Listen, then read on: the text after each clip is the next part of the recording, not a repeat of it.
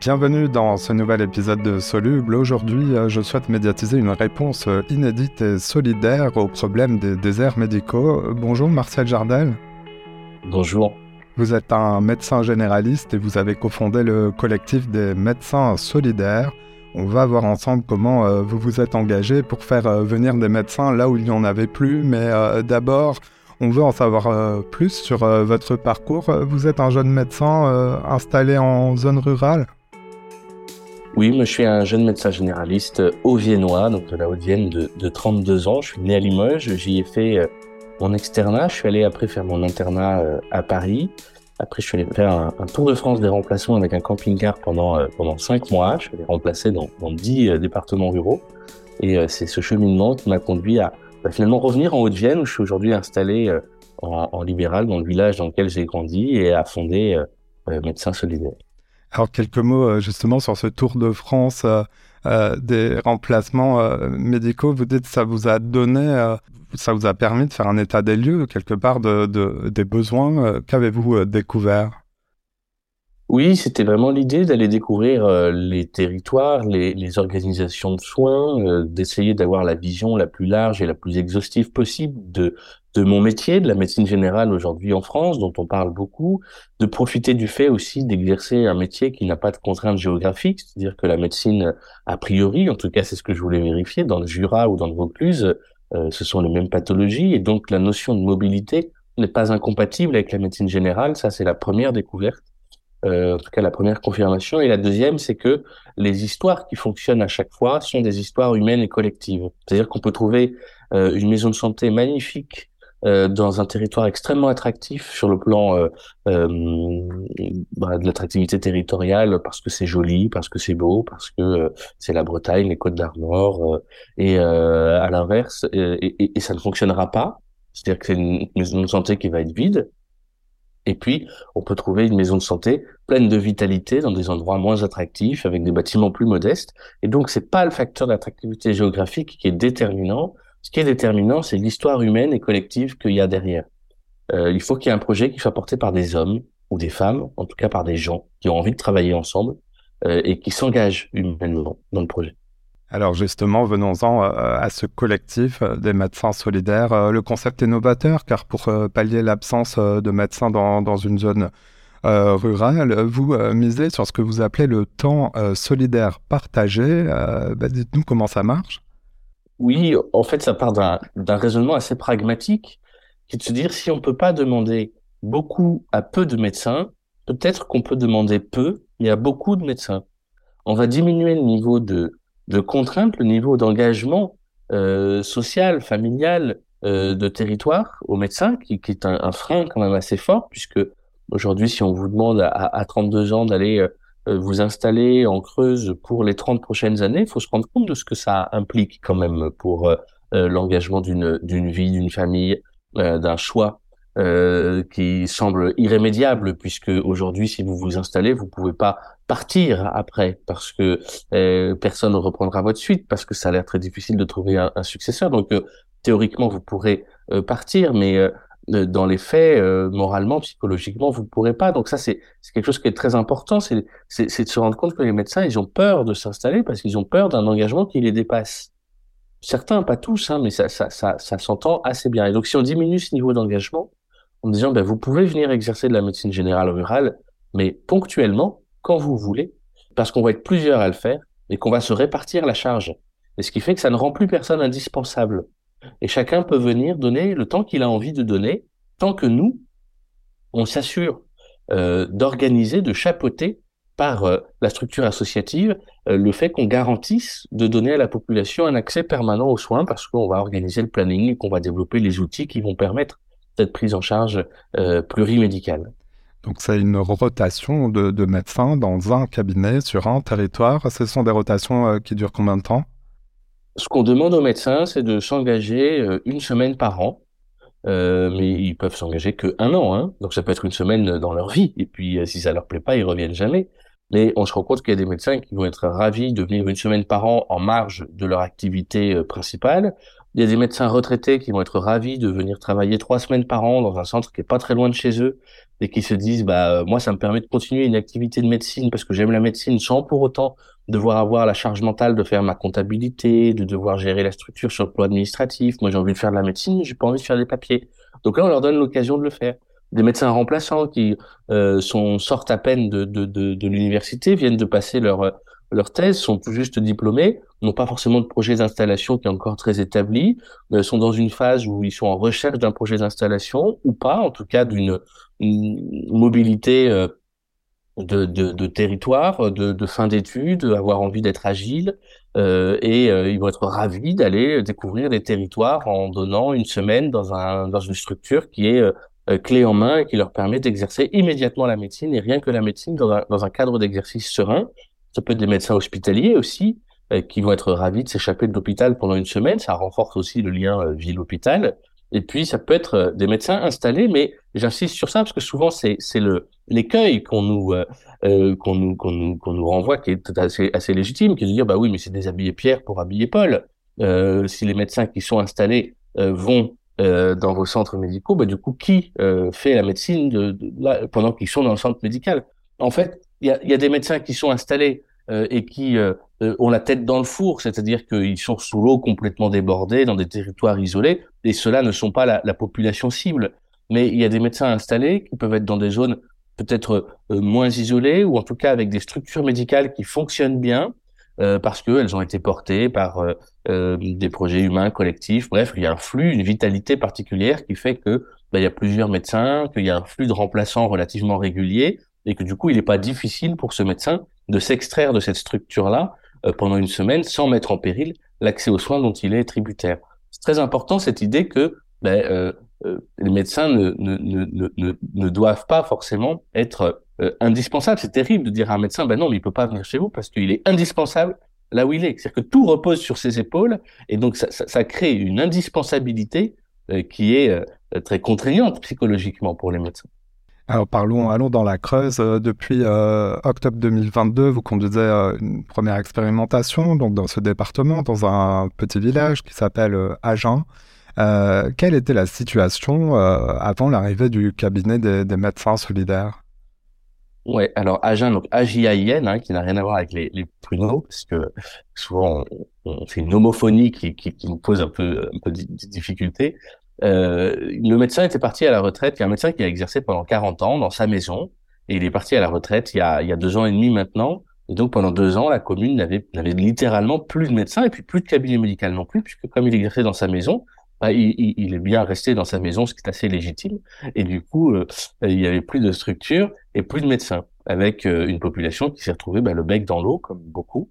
Et euh, ils ont vraiment remué ciel et terre. Ils ont fait venir des chaînes de télévision nationales. Ils ont mis des pancartes à chaque entrée du village. Ils ont fait une vidéo promotionnelle de leur territoire pour attirer des médecins. Et, et, ça ne marchait pas, quoi. Hein. Mais vraiment, ils ont activé tous les tous les leviers qu'ils pouvaient activer. Et c'était vraiment un, un, un problème. Le, maire de la commune, Guy Rouchon, euh, c'était vraiment pour lui extrêmement difficile parce qu'il ne pouvait pas sortir dans la rue sans que les habitants l'apostrophent en lui demandant alors vous avez trouvé un médecin? Euh, et à chaque fois la réponse était bah non bah non bah, et c'est difficile pour les élus locaux hein, qui se retrouvent dans cette situation. Dans ce cas précis, euh, vous parliez de l'attractivité du territoire, mais aussi de, du besoin pour un médecin de, pour s'installer d'un projet qui a du sens. Là, on est quand même aussi dans un territoire qui pourrait euh, euh, avoir un problème d'attractivité pour certains médecins libéraux. Est-ce que c'était une des raisons euh, pour lesquelles euh, bah, ce village n'a pas trouvé de, jeunes médecins qui voulaient s'y installer Alors, à, l'évidence, oui, il peut, il peut y avoir un problème d'attractivité dans ces territoires ruraux assez, assez isolés. Quoique, il y a aussi des gens qui ont des projets très ruraux, des projets de vie très ruraux, hein, qui peuvent être au contraire, ça pourrait, ce, ce, cette euh, faible densité populationnelle, euh, euh, cette ruralité euh, peut être aussi un critère de qualité pour beaucoup, hein, peut être une attractivité en elle-même. Les gens n'ont pas tous envie de s'installer dans les centres-villes ou dans les zones de forte densité. Il y a, il y a, il y a de tout pour faire un monde, mais je crois que c'est surtout ce qui rend difficile l'installation dans ces territoires, c'est cette notion d'engagement total. je m'installe, je suis accueilli comme le Messie, et si jamais je décide dans deux ans de changer de projet de vie, parce qu'on ne sait pas ce qui se passera dans deux ans dans ma vie, je crée une impossibilité. je ne pourrai pas changer de projet de vie parce que je ne pourrai pas céder ma place à quelqu'un puisque il n'y a pas de flux. Et donc, euh, le, frein à l'installation, il est, il est aussi ici indépendamment de l'attractivité des territoires. Je retourne dans ce cabinet euh, collectif. Donc, euh, euh dans, la Creuse, comment les patients ont-ils accueilli ce cabinet? Alors déjà, ils ont dû être super heureux d'avoir une offre médicale. mais comment se passe ben justement le principe d'avoir des médecins ben, qui changent de semaine en semaine? Oui, alors nous, c'était euh, très important d'être euh, soucieux de l'adhésion de la population euh, au projet. et donc on a fait, c'était le but d'ailleurs de cette expérimentation, donc vraiment de le considérer comme tel. Hein. On voulait expérimenter trois choses. On voulait expérimenter l'adhésion de la population au principe. On voulait expérimenter l'adhésion des médecins au principe, bien sûr. Est-ce qu'il y a une population de médecins qui ont capacité d'adhérer à un projet de cette nature? Et puis on voulait vérifier que médicalement, c'était cohérent, c'était pas extravagant, euh, que ça fonctionnait, euh, que la continuité des soins était était ok. Donc on a fait des réunions publiques euh, pour sentir la potentielle adhésion ou non de la population, faire de la pédagogie, répondre aux questions, expliquer, communiquer, rassurer. la première réunion publique, il y avait 100 personnes. La deuxième, il y avait 200 personnes pour un village de, de 1000, 1100 habitants. Donc c'est quand même, c'est quand même important. et les gens, et les gens ont été, bah, pour certains, un peu dubitatifs, mais normalement, euh, au début. On les a, je crois, au cours de la réunion publique, beaucoup rassurés. Ils étaient, euh, pour beaucoup, bah, certains, euh, un peu contraints aussi d'adhérer puisqu'il n'y avait pas d'autres options. Mais je crois vraiment que tous ceux qui sont venus sont très heureux et tous ceux qui sont déjà venus plusieurs fois, puisque maintenant ça fait cinq mois que c'est ouvert, donc il y a des gens qui sont vraiment venus plusieurs fois, trois, quatre fois, sont très contents. Parce qu'ils se rendent compte qu'en fait, bah d'abord ils sont ils sont écoutés parce que c'est des médecins qui ne les connaissent pas. Et donc, à chaque fois, il y a un médecin remet de l'énergie dans le dossier puisqu'il est là une semaine et qu'il découvre les patients. Les dossiers sont bien étoffés, bien remplis, bien consignés euh, et euh, le, suivi du coup est de, vraiment de bonne qualité. Et quand euh, son dossier a été vu quatre fois par quatre médecins différents, ça peut être aussi très rassurant pour un patient, se dire bah là si j'avais quelque chose, ça aurait été vu. Ou si au bout de quatre fois ça n'a pas été vu, c'est que vraiment ça peut pas être vu. Vous voyez, ça, rassure aussi. Donc il y a des limites au modèle par rapport au modèle un peu dogmatique du médecin de famille, mais il y a aussi des opportunités que ça crée. Donc c'est un modèle qui est complémentaire. On veut pas, on veut pas éclater le modèle du médecin de famille, mais euh, créer une innovation d'organisation de la santé qui puisse permettre de, de répondre à ce défi des hermétiques. Alors, ces médecins, justement, parlons-en. Votre démarche est solidaire. Vous êtes euh, constitué en association. Euh, les médecins sont tout de même rémunérés? Oui, oui, oui. C'est une association de loi 1901 à but non lucratif. Euh, donc, il y a personne qui s'enrichit dans ce, dans ce projet. C'est pas une, une start-up qui vient surfer sur la vague des, des déserts médicaux en créant des centres de soins non programmés dans lesquels on ferait de la, mauvaise médecine pour faire du chiffre. C'est vraiment pas du tout cet état d'esprit. On veut vraiment défendre une médecine humaniste de proximité. On veut s'opposer à l'hégémonie de la téléconsultation comme seule solution euh, euh, aux déserts euh, médicaux, qui nous paraît euh, dangereuse d'un point de vue euh, philosophique, idéologique et puis médical. Et les médecins sont rémunérés, mais ils font un effort sur le niveau de leur rémunération, puisque le projet bah, a un impératif économique euh, puisqu'on a des coûts de structure importants, puisque les médecins sont logés, on leur met un véhicule à disposition, on doit payer le salaire de deux coordinatrices pour euh, s'assurer que tout ça fonctionne bien. Euh, donc ils, font un effort sur leur rémunération par rapport à ce qu'ils pourraient être payés habituellement. Donc c'est vraiment une démarche solidaire. Et dites-nous euh, justement pour ces professionnels qui nous écoutent et qui pourraient avoir envie de vous rejoindre, ben, est-ce que c'est possible déjà et comment faire? Oui, oui, bien sûr. Alors nous, on est en pleine phase de recrutement. L'idée, c'est qu'on veut tirer le fil jusqu'au bout du possible. C'est-à-dire que s'il y a 5000 médecins qui nous rejoignent, on ouvrira autant de centres qu'il faut euh, pour que ces 5000 médecins puissent euh, exercer. C'est-à-dire que vraiment, la limite, c'est le nombre de médecins qui nous rejoignent. Donc, s'il y a des médecins euh, qui nous écoutent, des médecins généralistes, on a un site internet www.médecin-solidaire.fr. Il y a un onglet Devenir médecin solidaire Je vous rassure, à partir du moment où vous cliquez, vous n'êtes pas encore engagé, mais en tout cas, ça lance le processus pour faire euh, une visio, une rencontre avec un des médecins pionniers, il a un processus d'inscription. Vous choisissez la semaine dans laquelle vous voulez faire. Et puis la nouveauté, c'est que là, on a, euh, on ouvre un deuxième centre euh, en, en, en, juin et qui ouvrira en Creuse aussi parce que c'était facile pour nous d'ouvrir en Creuse vu qu'on connaissait tous les acteurs locaux. Après, on essaiera de sortir de la Creuse parce que c'est pas un projet creusois, mais c'est un projet qui a vocation à vouloir être national. En tout cas, je, l'espère. Et donc, euh, on ouvre un centre dans lequel on va, un deuxième centre dans lequel on va essayer de, développer le modèle en disant, ben, on va essayer de mettre deux médecins au lieu d'en mettre qu'un.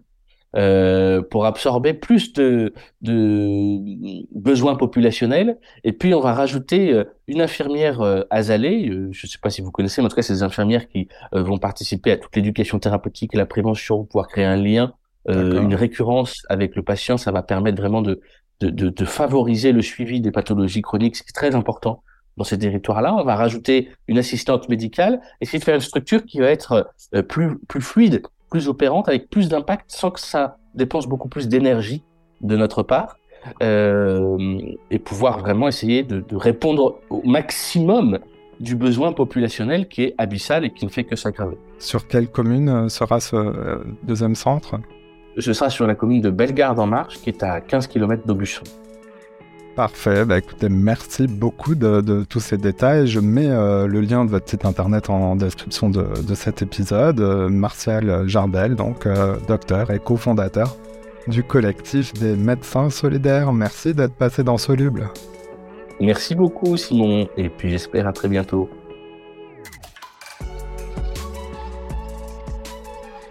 Voilà, c'est la fin de cet épisode. Si vous l'avez aimé, notez-le partagez-le et parlez-en autour de vous.